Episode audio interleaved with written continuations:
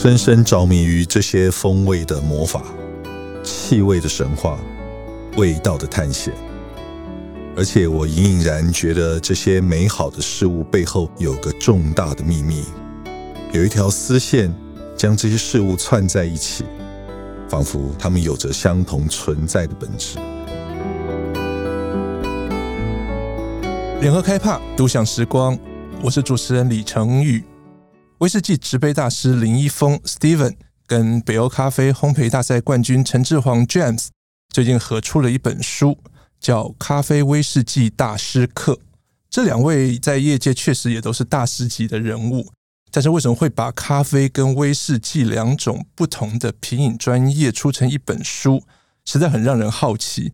今天节目很荣幸邀请到其中一位作者林一峰老师来跟我们聊聊这本书，欢迎 Steven。大家好，我是植被大叔林一峰。可能大家更熟悉 Steven 的在网络上 YouTube 上面的昵称“植被大叔”啊。我知道 Steven 研究威士忌超过三十年，嗯，是的，是的。然后拥有这个苏格兰植杯大师的头衔，但是您其实最早甚至在非常年轻的时候。开的是咖啡馆哦，我刚好出生在一个年轻的时候，那时候是我在读大学的时候，是一个风起云涌的时代。那时候整个台湾在做学生运动，嗯，那时候称之为野百合的哦，野百合时代，所以大伙都有一股很强烈的热情。我就想说，过去古老的革命，他们都在咖啡馆，在咖啡馆里面或酒馆里面。所以，其实我在大学一年级的时候，就在学校旁边开了一家咖啡馆。那咖啡馆刚开始卖的是咖啡，是还有简餐，是还有一些小小的酒类。其实最最重要的是，在那个咖啡馆里面，我准备了一些活动可以给让大家做。例如说，我每天都安排一些特殊的活动，包括演讲，嗯，啊，包括戏剧性的表演、音乐性的表演，也都是创作性的即兴表演，就有一点类似大家透过一些表演艺术，把自己内心当中的声音。呃，展现出来，然后就在那家咖啡馆发生。嗯、我最刚开始设定的是这样子的，嗯，就是一种那种沙龙的感觉。嗯，没有错，没有错，嗯、是只是没有想到后来，呃，学生运动很快就结束了。嗯、那结束了之后，发现其实大伙儿的创造力好像没有持续性的呃 持续下去，是，所以后来我就在学校旁边那个店的附近又从、嗯、又多展了两家店。哦，所以大一的时候开了我生命当中第一家咖啡馆，然后大二开第二家，大三就开了第三家。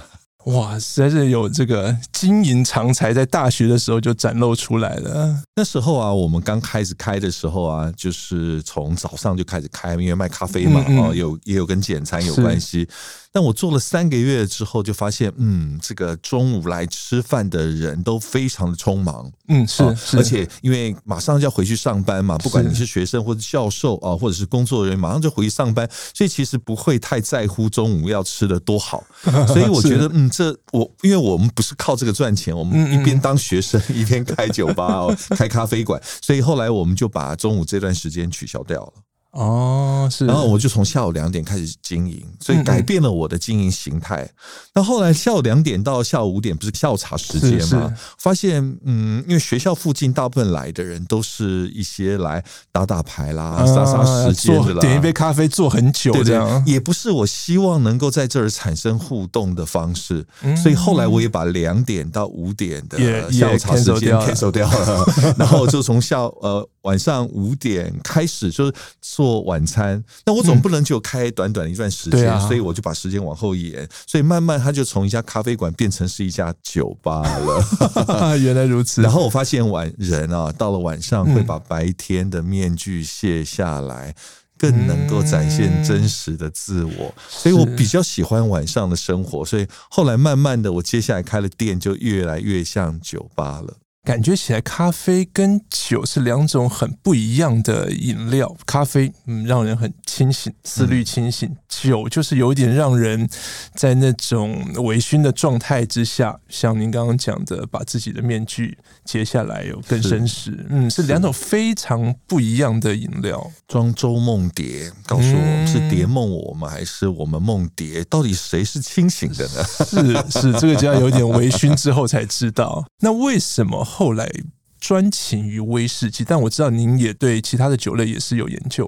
因为我自己在呃经营酒吧的过程当中，当时你知道其实还没有网络这件事情，是。然后我自己就会对于有趣的事情感兴趣。那其中有两样事情是到目前为止我维持了三十年来一直都很感兴趣的，一个就是葡萄酒，嗯，另外一个就是威士忌，是。所以直到目前为止，我几乎每一年他还是会飞到国外去参观那些葡萄酒产区以及威士忌酒厂。去了解来自于全世界各地的国家为什么可以做出这样的特殊的风土的气味，嗯嗯，这到底是怎么回事？我喜欢去探索这件事情。直到目前为止，还有持续。我还记得是二零零，应该是二零零六年啊，二零零六年那时候，那时候开始流行一种东西叫部落格。哎，是啊，不是你有那个词，我们都有共逢其色嘛。对对对对对。然后我就把我过去呃对于。呃，威士忌的研究跟葡萄酒的研究啊，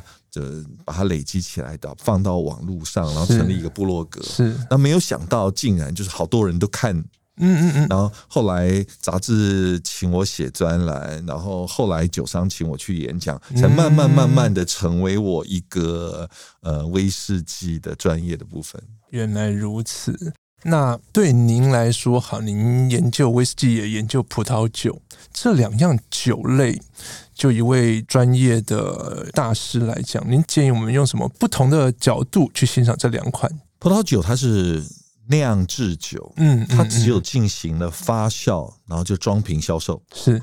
威士忌，它在发酵完之后要进行一个蒸馏的过程，之后将酒精浓度从原来的十几二十度拉高到五六十度，是，所以两者中间最大的差别就是一个是酿制酒，一个是蒸馏酒。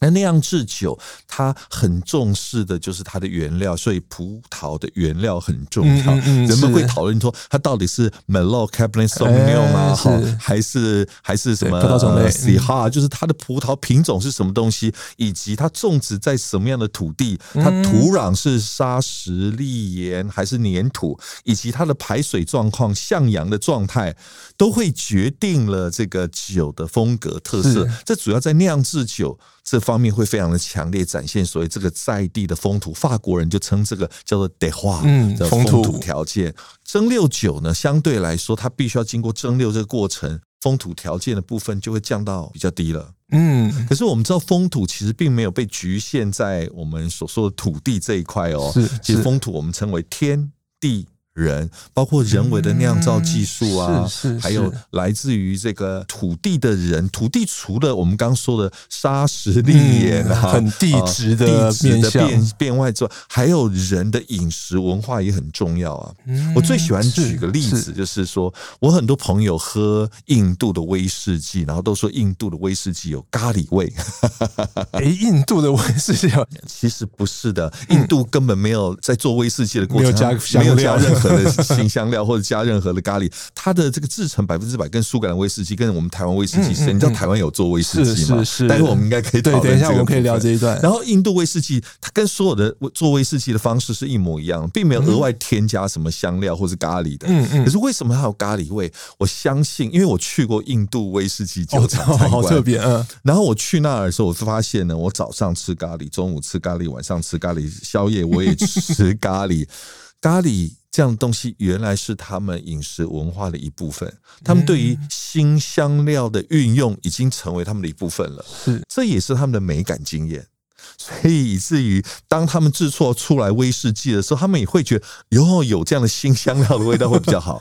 这个东西就是虽然是直接用同样的功法萃取出来的，但是我们在选取它的气味的时候，我们可以选取它部分。所以印度威士忌就选取出有带有更多新香料风格的威士忌出来了。所以其实你说制成功法，其实都是一样的，一样的，但是我们萃取了那个是最接近我们的，可能是饮食的习惯或者是饮食文化里面的味道。台湾威士忌也是一样。讲到这个台湾威士忌，好，我们先来从书开始讲好了。对，因为这本书让我很好奇。那您刚刚说一开始啊，咖啡馆，然后慢慢慢慢变成酒吧。这一本书是咖啡与威士忌，感觉是这个您在跟 James 在一个对话的感觉。嗯这个编辑构想是怎么来的？我觉得非常有意思。我跟 James 我们两个人对于我们自己手上专业的研究，其实应该是说非常之专业，非常长的时间。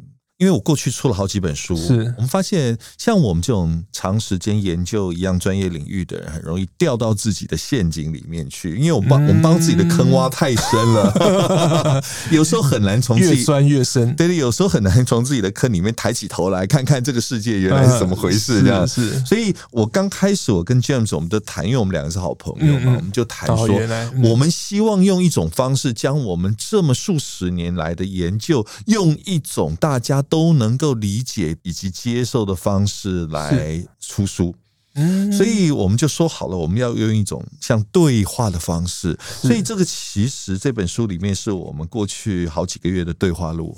我们是真的有对话。我们每个礼拜约好到 James 的 Fika Fika 咖啡馆里面，然后我带着我的威士忌，然后他准备一些他的咖啡，然后我们一边喝咖啡一边喝威士忌，一边谈着咖啡跟威士忌的对话。然后这本书就出来了。是的，所以书里面的文字其实都是可以用言语表达出来的，它不需要用那么多艰涩的文字，或者是用过度的数据，然后例如说可能是。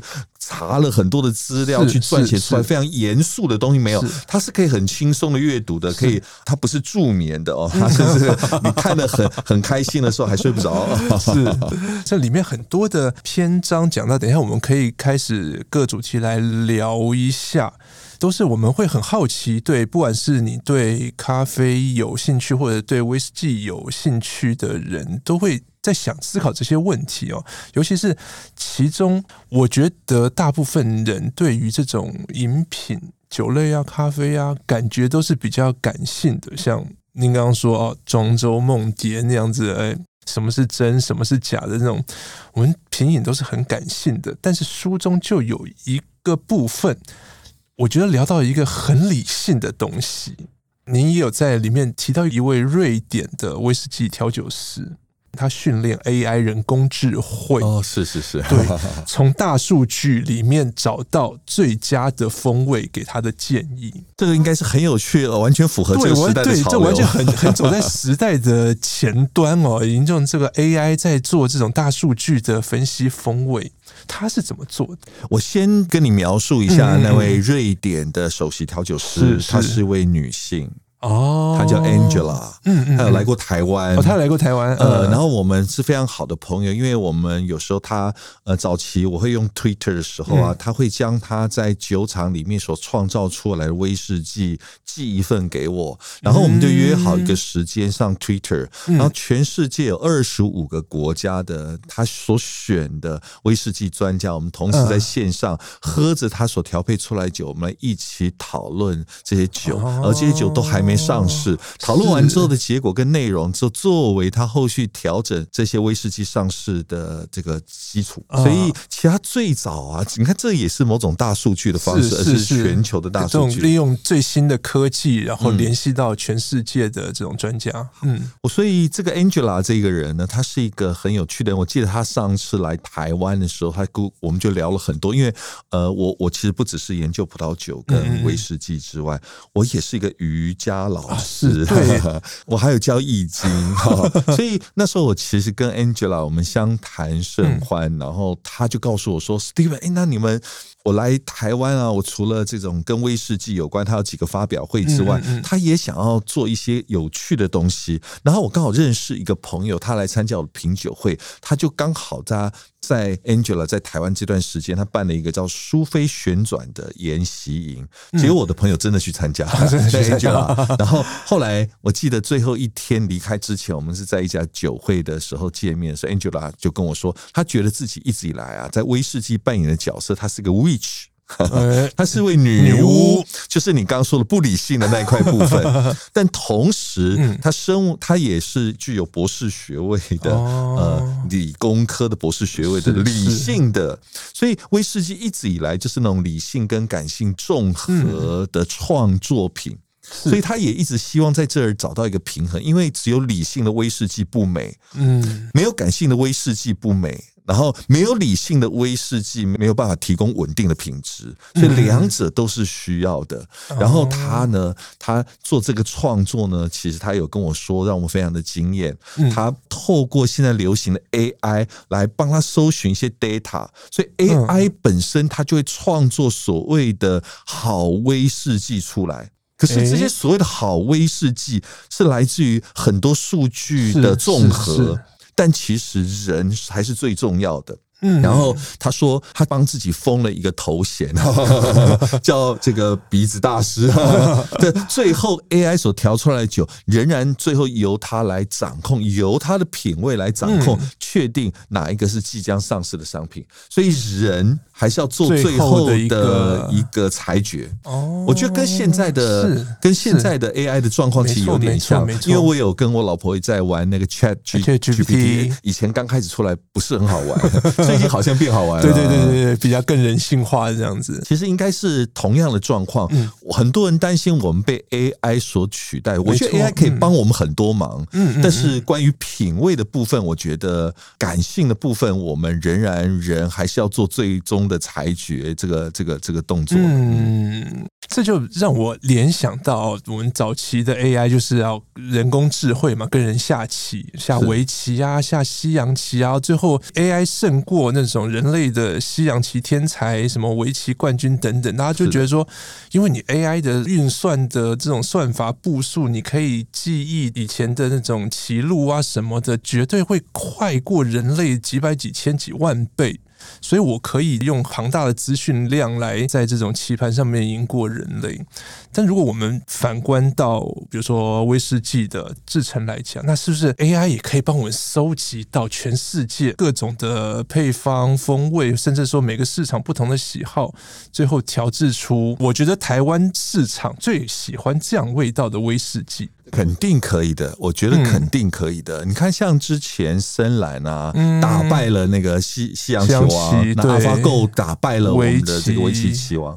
围棋跟西洋棋，他们刚好都是是理性跟逻辑的运算，嗯嗯，但是这个本来就是协助我们人类生活很重要的一块了。那我觉得，呃，什么是好的风味，的确是可以用理性跟逻辑运算出来的。嗯，但是呢，运算出来就是我们全台湾的人喝威士忌的人最喜欢什么样形式的威士忌，或什么样口感威士忌，基本上是可以算出来。可是。有一些人就喜欢喝大家不喜欢的东西，同意吧？没错，没错。我觉得每个人品味是不一样。你知道威士忌当中有一种喝起来像消毒水、像蒸露丸味道的东西吗？泥煤味的，对对对，是那个很挑战。对，有些味道喝起来像是呃乌梅巧克力，有一些喝起来像是香草冰淇淋，风味是风格上是不一样的。然后有一些年轻的酒喝起来充分的有活力，有些老的酒喝起来是非常的沉稳也有智慧。但其实每一个人喜欢是不一样的，不一样的。所以我相信威士忌啊，在这个时代之所以受到所有品味人士的欢迎啊，它并不是给全世界的人单一的价值。它其实给予的是一种多元的价值，正如同以前我们啊，我们可能福音一种单一的价值。我们从小受的教育啊，读的书啊，都会有标准答案，都有标准答案。我们每个人都要考一百分，我们都要成为一个好人，我们都要做大事啊，没错，成大功立大业。但是我我自己有两位两个女儿，像一个十四岁刚满十四岁，一个十五岁，这两个女儿，我后来发现他们的教育。不是，他们虽然现在也在受着我们我们所谓的一般的教育，体制内的教育，可是我发现他们的想法跟这个时代很不一样的，根本没有标准答案。嗯，我们过去认为对的事情，他们不需要了。我的女儿没有想过要做大事、成大功、立大业，他们甚至觉得当米虫还不赖。可是我靠爸就好了，这样。可是他们却可以充分发展他们的天赋。嗯，以前我从小很会画画。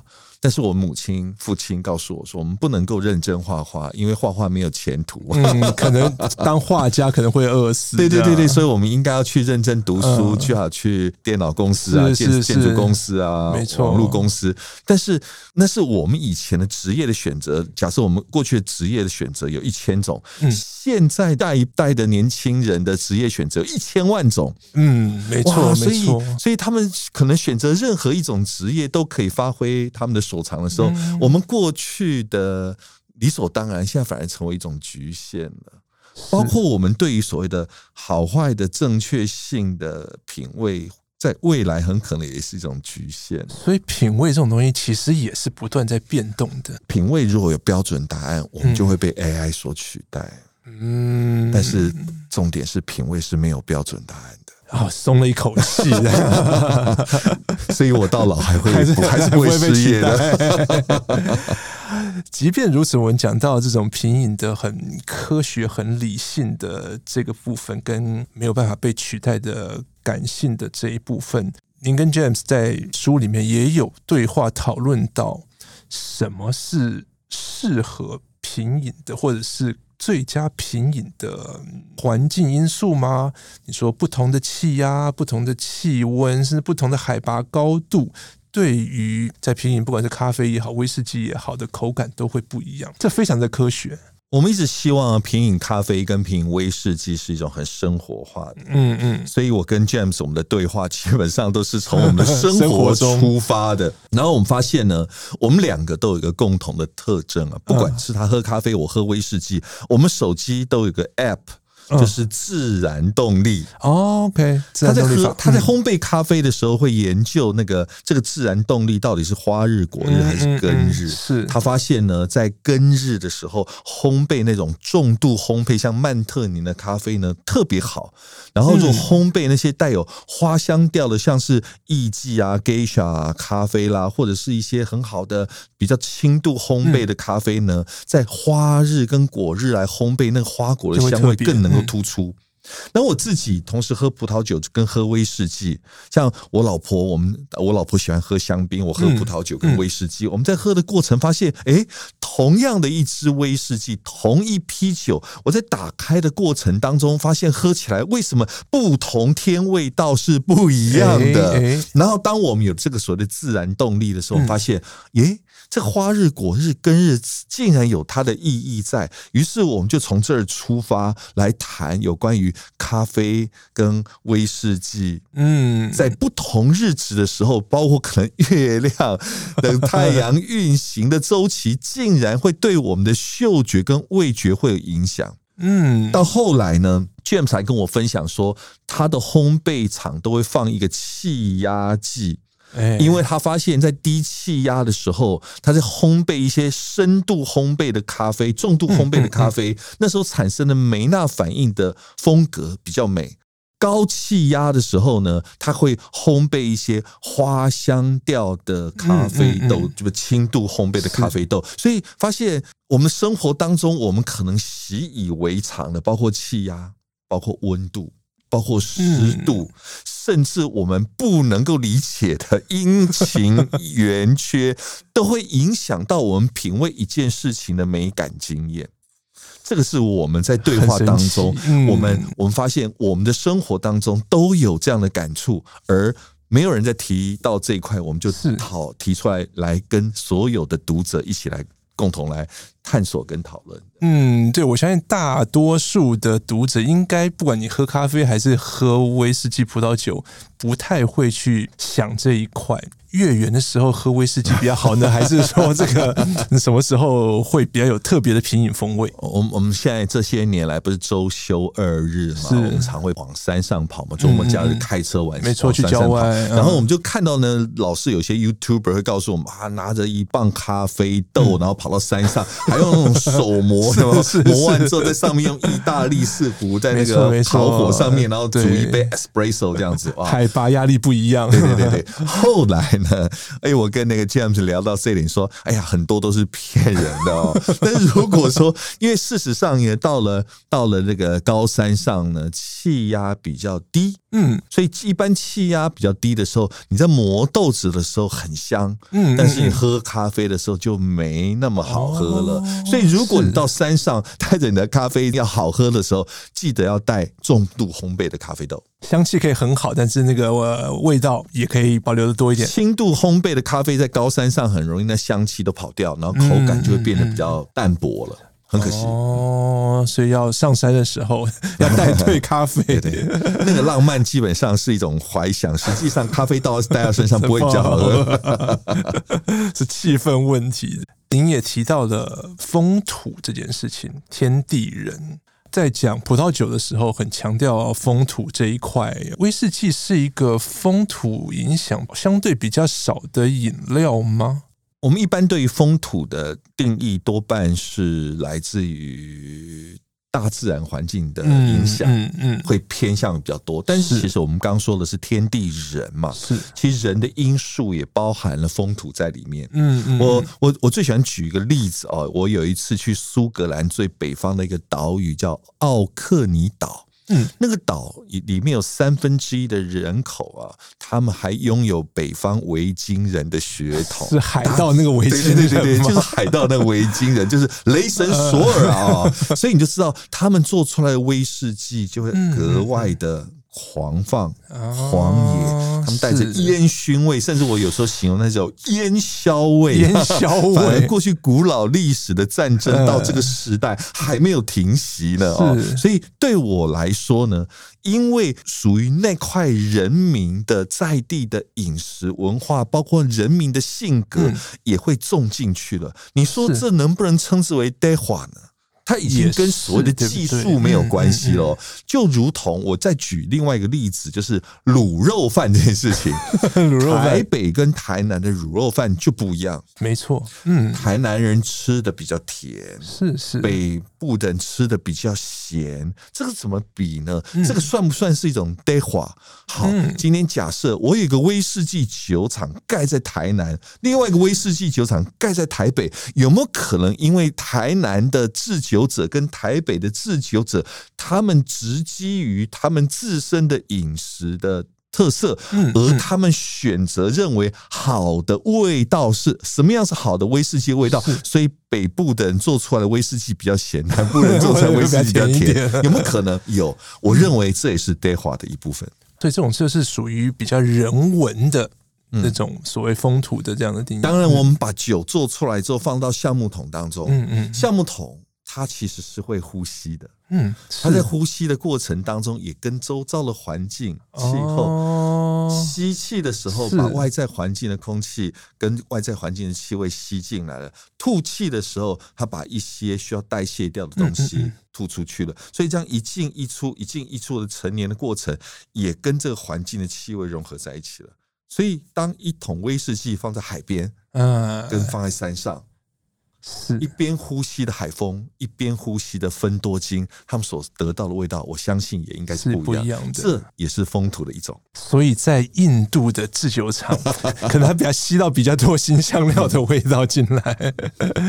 从风土文来聊聊台湾的威士忌。好的，对，我们知道我们有格玛兰啊等等，哎，这个在国际上面也是很出色。这些台湾的威士忌在全球的一些你说比赛啊，或者是在一些这个项目上都发展的有声有色。这些我们台湾自己制造的威士忌。在国际上面有我们的什么特色，或者是我们需要在国际上面跟其他的国家的威士忌做一番较量、竞争、比较吗？我还记得二零零七年的时候，格马兰刚做了酒，大概一两年的时间。嗯。嗯那时候还没有对外开放，然后因为我有一个社团叫威士忌达人学院，所以我们就组了一个团体，四十几个人坐的游览车去参观格马兰，跟他们内部的人沟通好。然后我参观完他所有的制程，喝的他所做的酒之后，嗯。我回到家里面，我写了一篇部落格，那是部落格时代。然后 写一篇部落格，写有关于我对于格马兰威士忌的赞许跟期待。嗯，结果你知道吗？下面说留言啊，满满的留言，怀疑台湾没有自己的大麦，怎么做威士忌？嗯，橡木桶是不是从国外来的？嗯，我们是不是从国外买酒？台湾根本不可能做好威士忌啊！台湾气候这么炎热，跟苏格兰不一样，我们凭什么做出好的威士忌？下面满满的留言，甚至有些人连怀疑都不怀疑，直接否认、否定，直接质疑这样子。经过了十几年的时间，格马兰。他的，我上次一年前，我跟格马兰的老板李天台先生的儿子李玉鼎啊聊天的时候，他说他们的目标是格马兰要拿到一千块金牌。哇哦，呃，目前应该有六七百块了。格马兰早就得到全世界的认同了，不管是任何的威士忌的评鉴，或是专业的团体，都已经完全认同。格马兰是世界级的好威士忌，所以格马兰酒厂同样也是。无话可说，嗯所以如果我们台湾人现在倒还不能够认同自己台湾人能够做出好威士忌酒厂，不是格马兰错，是我们忘记更新资讯了。所以是应该是这么说，台湾已经毋庸置疑是好的不得了的威士忌，而且台湾的确有资格做出好威士忌了。那现在我们要认识的事情是，台湾威士忌到底跟国外的威士忌有什么不一样？没错，我们的特色是什么？我们就说风土嘛。嗯嗯嗯，在苏格兰是一个温带地区，所以他们的年均温其实相对来说是比较低的。是台湾是亚热带，我们的年均温是高的，低温会缓慢熟成。然后我们知道，呃，刚威士忌做出来的时候，我们会把它放到橡木桶里面，然后让它缓慢的熟成。嗯嗯。那缓慢的熟成过程，我们刚刚也说到了呼吸的问题，一呼一吸之间，它顺便会把一些酒精排到空气当中。嗯，这个东西有一个非常浪漫的说法，叫 angel share，呃，天使喝掉的部分。对对对对对。然后天在苏格兰，天使一年大概分喝掉两个 percent。哦，两 percent。嗯，对。台湾格马兰一年大概喝掉八个 percent，台湾的天使比较会喝，酒量比较好，所以这个中间有差别的四倍左右的速率啊。台湾的威士忌熟成的速率，同时也有三倍到四倍的熟成速度。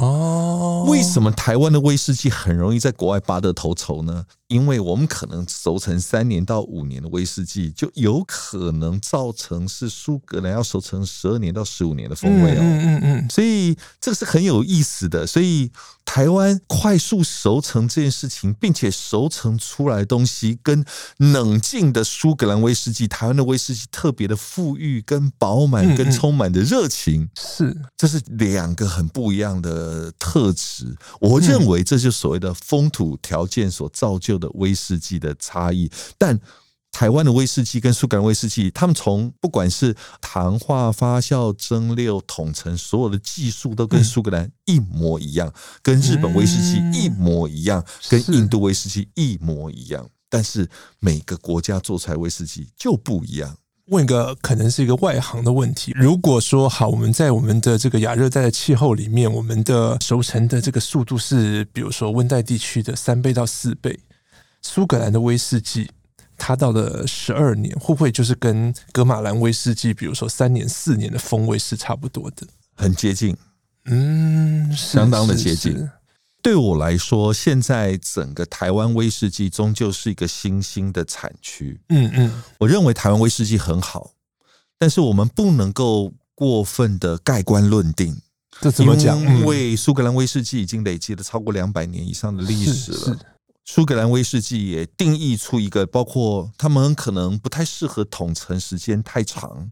可能，哎，威士忌的桶陈不是越长越好的，嗯嗯嗯，可能一般来说，苏格兰威士忌最好是十十十年哦，到三十年是最好的，四十年、五十年威士忌算是凤毛麟角，是非常非常少的，七十年、八十年那是更少的，几乎没有看到一百年以上的威士忌，因为。到那么长时间的成熟的威士忌，其实已经不能喝了，满满都是桶子的味道，其实已经不是很好了。是，其实因为每一块环境造就它桶成的时间，其实是有一定的限制。台湾熟成的速率那么的快 啊！呃，我先说以我了解，因为印度的威士忌历史比我们更长。是，印度现在目前最老的威士忌熟成是十二年，因为它的。它的 Angel Share，他的天使呢，比台湾酒量更好。他的天使是 十二个 percent，哇，十二 percent，所以等于是苏格兰威士忌的六倍，六倍。所以它的十年等于苏格兰威士忌的六十年。所以我现在喝过最老的印度威士忌。大概就十年，听说有十二年的，我没有喝过，那已经非常非常老了，再放在橡木桶里面都过老了，而且十年啊，在印度威士忌酒桶里面大概已经变酒高了，那个可能可能百分之百的装进去百分之百，可能只剩下不到百分之二十了，所以他们也非常的珍贵，就浓缩到剩百分之二十，所以他们味道非常的浓醇香啊。嗯，所以台湾威士忌到底适合放多长呢？你看，在苏格兰威士忌，你可能买十二年、十五年叫基本款的基本款啊，但是在台湾威士忌很可能十二年、十五年叫做顶级款了，因为它已经是速率不一样，它已经是最老的威士忌了，可能不能再老了。这个就是未来我们可能要长时间的时候，我们才能够去重新定义出属于台湾威士忌、台湾这块风土独一无二的威士忌的成年定义。嗯，我们要重新定义它，而不是由别人来定义我们。这个概念很棒哎，威士忌在台湾还是个正在发展的状态，我们的出生段是是，所以它未来会长成什么样子，其实还有很多的想象空间。我们不应该用过去的经验来判定我们现在。刚刚我们讲到了品味没有标准答案，我们不没有办法被这个 AI 宰制这样子。您跟 James 在书中里面也讨论到，刚刚我们提到的泥煤味很特殊的味道，烟熏味，甚至说两位也聊到咖啡的苦味等等，这些都不是一般人很容易能够欣赏或者是很轻易能够喜欢的味道。我们这泥煤味刚提到消毒水、蒸鹭丸的这种我们生活中的联想，但是它就是一个特别的品味。Steven，您也有说到。我们要拓展我们的品饮格局。哎，我觉得这个让我想了很久。哎，我们都很陷在自己喜欢的一些味道，很自己喜欢的想象里面。我们怎么样拓展我们的品饮逻辑？甚至说，我们可以学着去欣赏这些比较特别的风味吗？直到目前为止，我还在思考什么叫做品味这件事情。哦，这真的嗯是一个没有标准答案的大题目。是不是我们应该多吃几颗米其林？是不是我花最多的钱买最贵的葡萄酒跟威士忌？是不是我买全世界比赛冠军的咖啡豆？我就是最有品味的男人呢？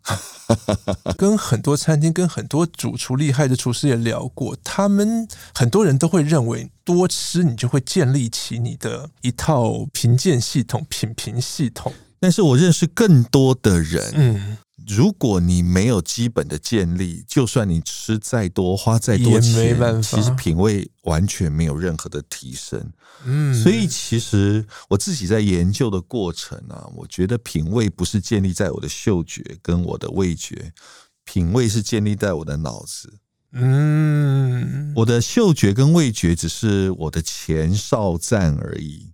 我的嗅觉跟味觉得到我的资讯，然后将这个资讯呢传递到我的脑子里面，储存在我的脑子里面。我们常常嗅闻到或品尝到的美好，其实是我们的脑子觉得美好，因为我的嗅觉跟味觉无法思考啊，思考的是我的脑子。那我的脑子为什么觉得好呢？因为我过去的生命经验，它告诉我赞，所以我觉得它好。但来了，如果我的生命经验是我过去的生命经验是很贫乏的呢？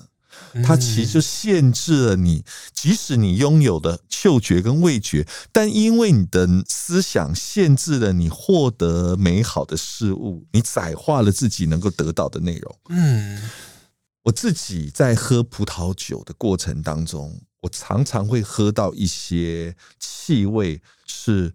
我不习惯的，我过去生命经验没有的，但我多半我不会太快去否定它，我会保留我面对它的态度。嗯。你知道最好的法国勃艮第的葡萄酒老酒会出现什么味道吗？专家们说会出现马尿味。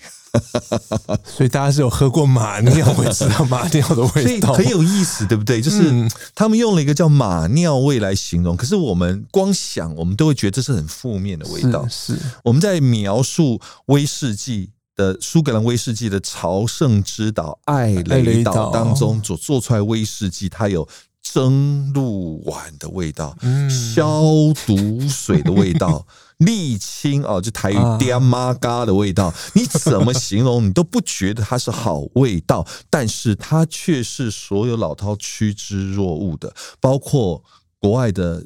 Blue cheese，嗯嗯嗯，包括我们的臭豆腐，而外国人其实不太能够接受我们的臭豆腐的，包括东南亚的水果之王榴莲，他们的气味已经跟好坏没有关系，他们是建立属于他们自己独一无二的特色，嗯，而很多的人是不能接受它，是因为他们的脑子里面是没有那样的生命经验的，没错。如果我们只是让我们过去的生，因为我们过去的生命经验很可能你可以停留在二十岁，停留在三十岁，但是我。我希望我的生命经验、美感的生命经验是可以停留在五十岁、六十岁、七十岁、六十呃八十岁、九十岁，我都持续在扩张。所以我只要有超过我生命经验的美感，我都希望能够储存在我脑子里面。我的脑子里面对于美感的脑容量是持续的扩张跟开发的，而不是被局限在我十五岁我就停止了。而我用我十五岁生美感的生命经验来。判断我未来三十年、五十年对于美感的对错，我觉得我认识好多人都是用过去非常短暂、狭隘的生命经验来判定他们未来无限多的很可能的美感。我觉得这是非常可惜的事情。所以我们在接触可能我们陌生，甚至我们原本十五岁不喜欢的味道、风味的时候，其实我们要更开阔一点去想这件事情。我过去在演讲威士忌的时候啊，有。百分之八十的喝酒的人，他们只在乎顺口，嗯，他们最在乎的是顺口，第二的是顺口，第三个也是顺口，因为他们接触威士忌的场合是在应酬的场合当中，叫干杯，所以对他们来说，干杯干杯，他们只要顺口就好。他们其实一点都不会感激威士忌的美好，他们甚至觉得。这些是该死的酒精，让我喝醉了，回去吐，老婆还会生气。因为应酬，我非得要。他们喝，他们是用肝在喝酒的，不是用嗅觉跟味觉在喝酒的。他们不是用五感去感受威士忌的美好，他们是用肝去对抗酒精。嗯嗯，他们一生很可能都是这样。所以你跟他们谈有关于。开启你的品味五感的感受，他们其实是没有知觉的。这、就是、其实是普遍人们对于酒精或威士忌都是这样的看法，这很难被说服的。但是如果你想要真正去品饮品味这些饮料的时候，你必须要打开你的五感。当我们的五感都被打开了，我们绝对不是只有对酒。对美食会有感觉而已，我们在看待整个世界的看法也会被彻底的打开来。嗯，我相信，嗯，我相信美食跟美酒现在最流行的就是饮料搭餐，可能最常见的是葡萄酒搭餐，那越来越多的是这种各种的饮品，有茶，然后有可能有调酒搭餐。Steven，你也觉得威士忌可以搭餐，对不对？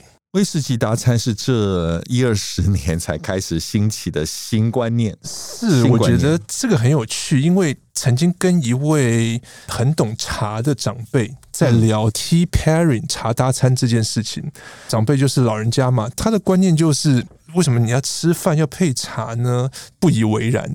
嗯，感觉起来威士忌也是，我就独饮，用我的五感。去品评它的，不管是香气也好，它特殊的风味也好，它的搭餐，Steven，你觉得它的原则会是什么？这么说好，我觉得我们在认识一件事情的时候，其实要分一步一步的阶段跟层次的哦。早期对我们来说，喝酒这件事情，它其实就是一个。需求嘛，是。它跟餐的搭配基本上是助兴，哈哈，对，而不是助菜，是是是是，所以他们从来不会思考到有关餐酒搭的问题，他们思考到的事情是，哎，多喝两杯，开心啊，哦，诸如此类的。所以当你慢慢的呃从这个助兴这个东西跳出来，嗯、呃，你发现，哎，原来酒不是只有喝。让你这个上头啊，开心哇，或者是让你忘却烦恼。你会发现，醉翁之意不在酒啊，喝的目的是醉哦，是要忘却烦恼或者是开心哦，而不是酒本身。嗯，慢慢慢的，我们进入了所谓的无感的品饮或知识性的品饮，我们会开始了解哦，原来酒本身在制作的过程就记录了许多的美好，我们可以专注的喝酒的美好。是。这个就是第二阶段了，是这样。第二阶段专注于酒的美好，就是我们就是不要去搭配其他东西，专心喝这个酒就好了。是，但是这个。基本上是挺严肃的，你知道吗？并不是每个人都能够把时间拨出来一个人独饮啊。哦，可是我觉得威士忌或者是一些西方烈酒，感觉起来相对比较好。我们看到一位，比如说 Steven 一个人在品饮威士忌，是我们就会觉得，哎，Steven 有品味。但是我如果一个人在那边喝高粱酒，大家可能就会觉得我是不是很失意这样子？我我会觉得所有的饮食文化最后。啊，都要进入了，是要进入文化的部分，嗯、是饮食都要进入文化的部分，就是从这个助兴这一点到了这个知识性品饮，这最后还是要进入文化的部分，嗯、因为我们总不能每天好像啊、呃、拿到一支威士忌或拿到一瓶葡萄酒或拿到咖啡，然后就开始把自己随身带的小本子拿出来开始写品饮笔记。我们又不是每个人都要读博士，是不是？绝大多数的都要在生活当中享受这些美好的事物，跟生活最好的连结啊，就是。吃饭，嗯，我们一天三餐都要吃饭，所以酒跟餐的搭配最好就是在餐桌上。但这个学问其实是比第二个学问更大的。第一个学问，你就光喝酒还可以写写品饮笔记；第二个学问，你要对食物了解，嗯，你要对酒了解，它就两种不同的专业变相搭在一起，你还要想办法让它一加一等于四。嗯，绝大多数的人是一加一等于负五，就觉得不好了啊、呃，会搭冲突了。一加一等于一，看不出什么手段来。一加一等于四，它才能够搭出一种超越你想象的更多美味的贡献。我觉得那就是一个专业了。当然，我觉得我们绝大多数的朋友啊。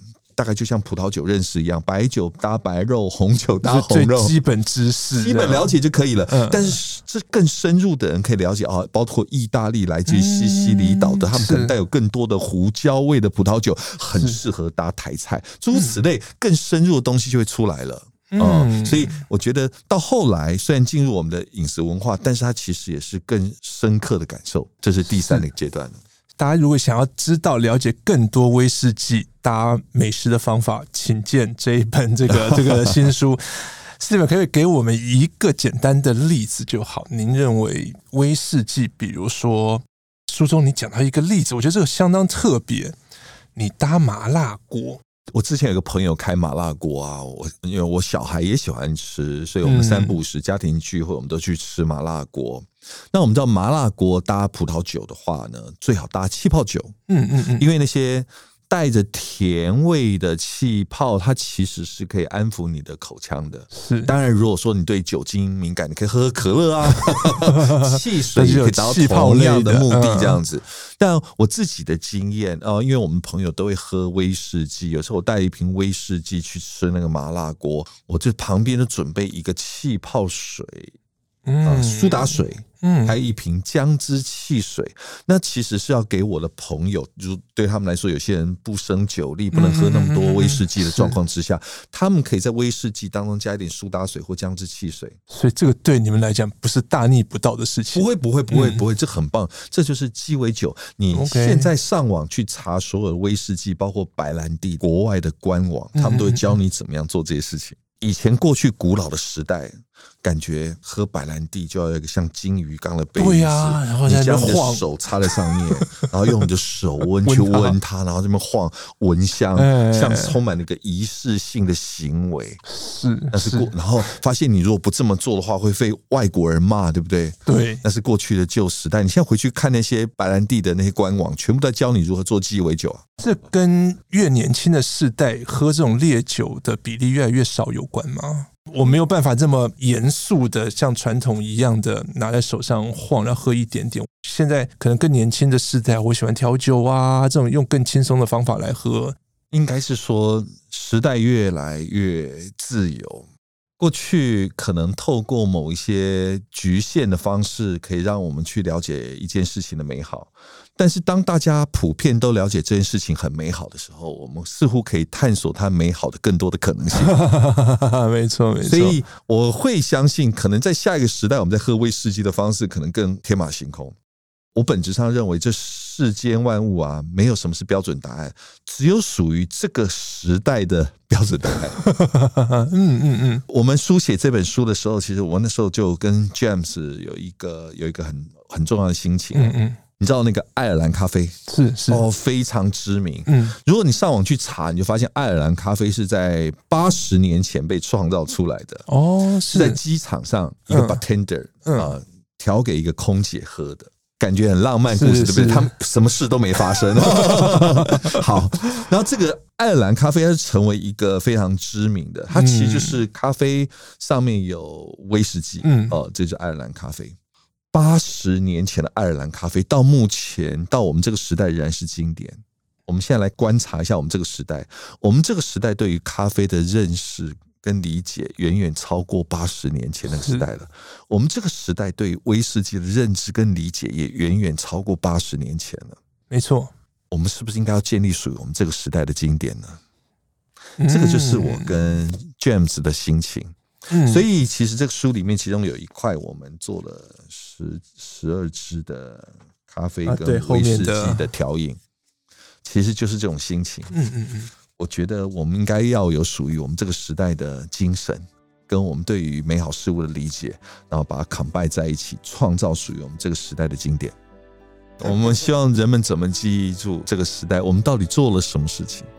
我们为这个时代做了什么事情，值得被别人记住？《咖啡威士忌大师课》这本书，从制程、风味等专业，一路谈到调饮跟搭餐，美酒加咖啡。读完一定会让你一杯再一杯。今天谢谢林一峰老师来跟我们聊品饮的专业知识，也谢谢听众朋友陪我们到最后。谢谢大家，我也希望有机会再来跟大家谈谈有关于威士忌对我们这个时代到底有什么样的特殊的意义。上网搜寻 VIP 大 UDN dot com 到联合报数位版看更多精彩的报道。